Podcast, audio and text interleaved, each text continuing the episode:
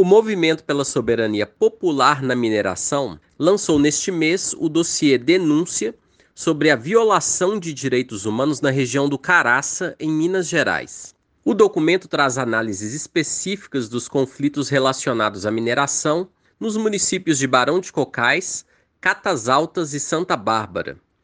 As violações apresentadas pelo dossiê Denúncia tomam como base as manifestações de comunidades atingidas pelas mineradoras que atuam na região, análises de processos judiciais, de estudos de impactos ambientais, dos empreendimentos e de publicações acadêmicas que atestam os danos causados pelo setor da mineração ao meio ambiente e às comunidades vizinhas ao Caraça.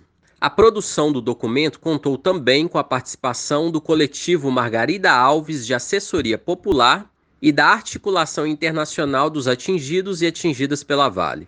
Você acessa o dossiê Denúncia sobre a violação de direitos humanos na região do Caraça em nosso site brasildefatomg.com.br. De Belo Horizonte, da Rádio Brasil de Fato, com informações da assessoria de imprensa do MAN, Wallace Oliveira.